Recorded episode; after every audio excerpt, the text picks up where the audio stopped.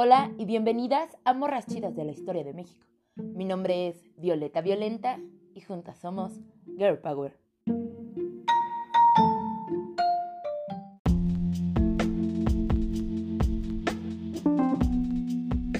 Hoy la chisma es sobre Remedios Albertina Ezeta Uribe, morra chida nacida en el Valle de la Muerte. Digo, Toluca, como todavía algunas personas le llaman. Nació el 7 de agosto de 1907.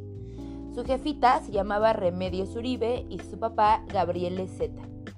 La Mellitos, como le empezaremos a decir desde ahora, vivió una niñez post-revolucionaria, o sea que pasó por hambrunas, y no exactamente porque su familia no tuviese dinero, porque dicen que don Gabriel le daba sus moneditas de plata a la jefa Remedios para ir por el recaudo. No más que cuando iba no había nada que comprar, así que regresaba sin comida y pues no comían. Entre todo este merequetengue, Mellitos empezó a estudiar con la profesora Emilia Peñalosa. Ella fue la que le enseñó a leer y escribir, a ella y a su hermana María, que no la mencionan mucho en ninguna de las fuentes, a María, su hermana. Sin embargo, yo creo que fue bastante importante para ella, porque se iban siguiendo por todos lados. O al menos cada que la mencionan es algo así como, y entonces hizo esto y María la alcanzó, ¿no? Entonces, veamos esta parte como que María es la hermana que siempre apoyó a Mellitos y nunca nadie la reconoció. Así que, María, también esto va por ti.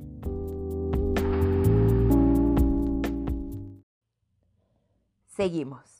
En 1922, Mellitos entró a estudiar al Instituto Científico y Literario del Estado de México.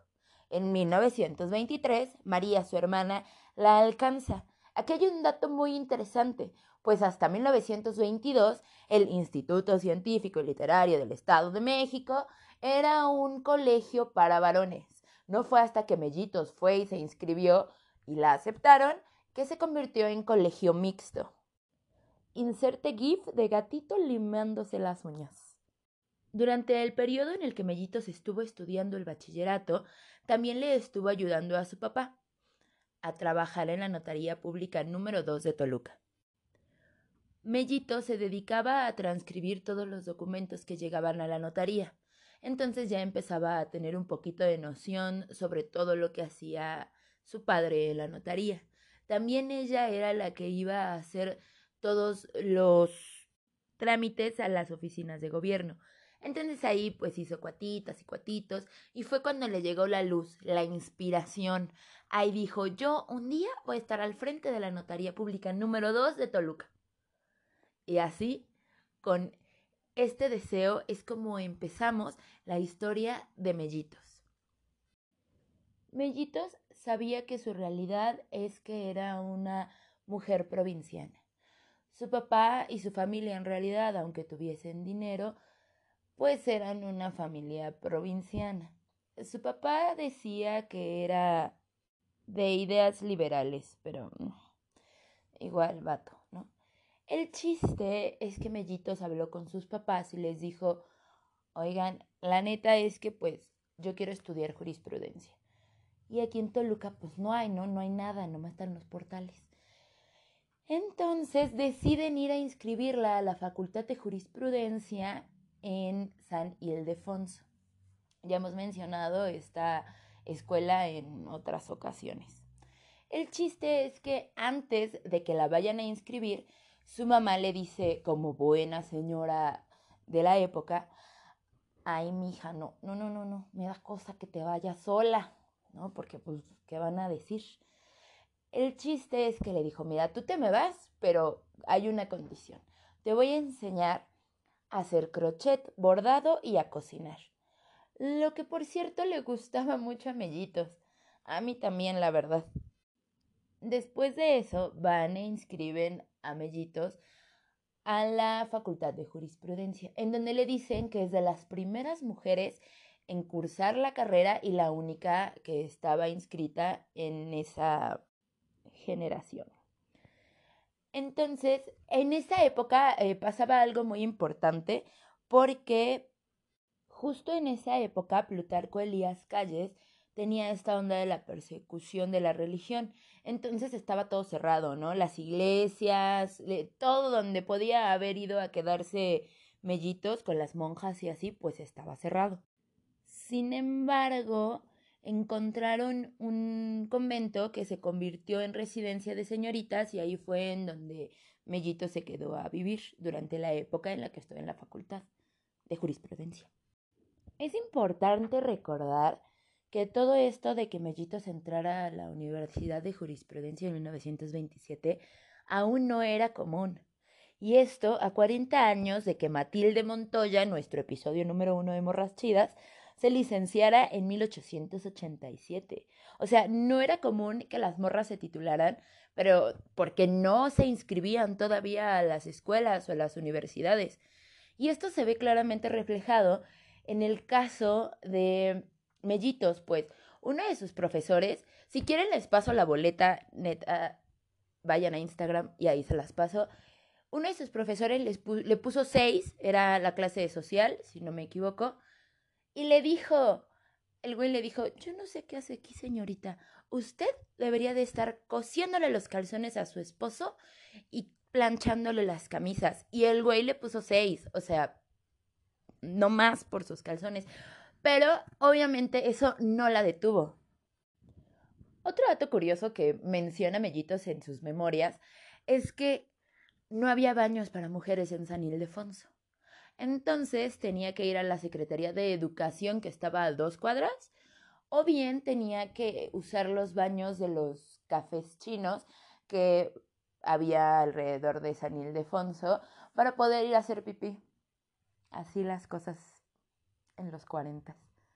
Ay, creo que se me pasó decirles que el convento en el que vivía Mellitos era en un convento guadalupano que estaba en Azcapotzalco. Entonces tenía que viajar en tren de Azcapotzalco al centro, al Zócalo, para caminar a San Ildefonso y pues de regreso todos los días. Pues nuestra Mellitos hizo cosas bastante importantes. En 1929, por ejemplo, participó en la lucha por la autonomía de la Universidad Nacional, o sea, para que se convirtiera en la UNAM. En 1933 es cuando por fin se titula y se recibe como abogada, muy a pesar del meco de Antonio Caso y sus seis. A partir de 1938 es cuando empezamos a tener más información sobre la manera en la que ella laboraba. Sabemos que saliendo de la escuela en 1932-1933 empieza a laborar directamente en la notaría con su papá, ayudándole, llevando algunos casos y empezando a litigar.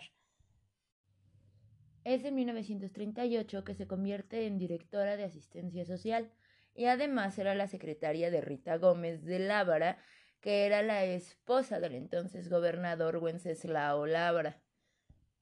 Como secretaria de Rita Gómez, creó programas de asistencia a las clases marginadas en materia de salud y educación. Es en 1940 cuando ocupa su primer cargo de elección popular como juez menor municipal. Y la Mellitos andaba imparable. Pues en 1940 también se convierte en la primera jueza conciliadora en Toluca. Era además algo que se llamaba jueza abogada, jueza de lo civil, jueza penal y defensora de oficio. Y sigo. Era docente en la Escuela Superior de Comercio del Estado de México y en la Escuela de Enfermería y Obstetricia, escuela que ella ayudó a crear. Además de que dentro de la escuela de enfermería, ella ayudaba a muchas de las alumnas porque eran, claro, acosadas sexualmente por los profesores. Entonces ella ayudaba de alguna manera a que esto dejara de suceder. Todo iba chido en 1940 hasta que su papá falleció. Entonces, la notaría pública número 2 quedó con el puesto disponible. Sin embargo, cuando Mellitos fue para pedir eh, la dirección de la notaría, le dijeron, güey, es que si eres muy bueno en lo que haces, todo muy cool, lástima que eres mujer.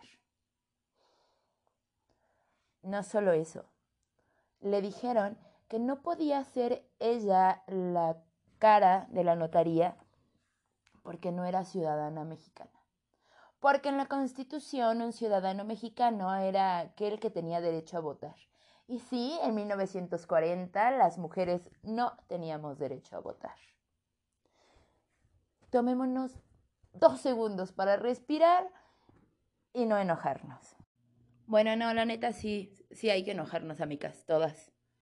Igual me permito compartirles algo que dijo Mellitos. Al morir mi padre, mi larga colaboración con él, mi profesión de abogada, la fama de honestidad que tenía nuestra familia, me señalaron como candidata a sucederle en la obtención de la fe pública indispensable para el ejército del notariado latino, necesario para desempeñarme como notaria.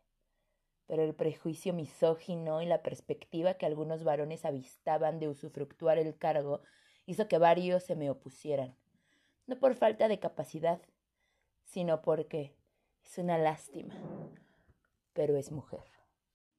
Nuestra Mellitos siguió trabajando, pues en 1942 fue integrante del Tribunal para Menores del Estado de México como jueza y abogada. Fue la primera en hacer esto.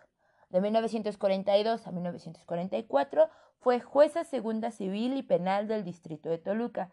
Al parecer también fue la primera en hacer esto. De 1940 hasta 1947 continuó litigando y se inició en la docencia en la asociación y también, perdón, en la Asociación de Universitarias del Estado de México como presidenta y posteriormente eh, se unió a la Fundación de Egresadas. Y así es como nos vamos hasta 1952, cuando Salvador Sánchez Colín la nombra notaria, ¿sí? De la notaría número 2. Primero fue porque se dicta que un ciudadano mexicano es quien nace en territorio mexicano, no quien tiene derecho al voto. Por lo que le dan la notaría. Esperen, creo que esto no se los conté, me acabo de dar cuenta. Bueno, cuando les dije que lástima porque era mujer, bueno, una ciudadana mexicana no era una persona que nacía en el estado, en el estado, perdón, en el suelo mexicano. Era una persona que tenía derecho al voto. Luego entonces las mujeres no teníamos derecho al voto y por eso no éramos ciudadanas mexicanas. Hasta 1952 que empezamos a ser ciudadanas mexicanas. Poquito tiene, seguro nuestras abuelas o las mamás de nuestras abuelas ni siquiera tenían ese derecho o ese nombramiento o ese reconocimiento, pues. Pero bueno, seguimos con la historia de Mellitos. Mellitos fue notaria pública de la notaría número 2 desde 1952 hasta 1977. En 1955, dos años después de que se le dio el voto a la mujer, se presenta como candidata a una legislatura por el distrito de Toluca. Participó en elecciones federales, precisamente en las de julio de 1955, y ganó. Después, en ese tiempo, se salió de la notaría y en 1958 regresó a la notaría hasta 1971. Ella decía que el género no era la cualidad para el éxito. Aplausitos. Eh, pues bueno, después de 1971, lo que sabemos de Mellitos es que agarró sus cositas, agarró su dinero y se fue a vivir la vida, a conocer el mundo. Viajó hasta que en 1992 falleció. Quise traer a Mellitos porque regularmente decimos que en Toluca no hay nada pero está Mellitos. Una morra que hemos olvidado. Una morra que fue primera y pionera en muchas y tantas cosas. Una morra que sabía en 1940 que el género no era la cualidad para el éxito. Ella no se definía como definían a las mujeres en esos días. Se definía por lo que le gustaba, por lo que quería hacer luchó, fue y lo logró. Nosotras podemos ser mellitos. No hay un sueño grande ni chiquito. Todas podemos lograrlo. Juntas somos más fuertes. Y por hoy es todo. Si quieres leer más sobre mellitos u otra morrachida, escríbenos a arroba morrachidas-girlpower en Instagram, regálanos un like a la página de Girl Power Local Girl Gang en Facebook. Y si llegaste hasta aquí, gracias por escuchar.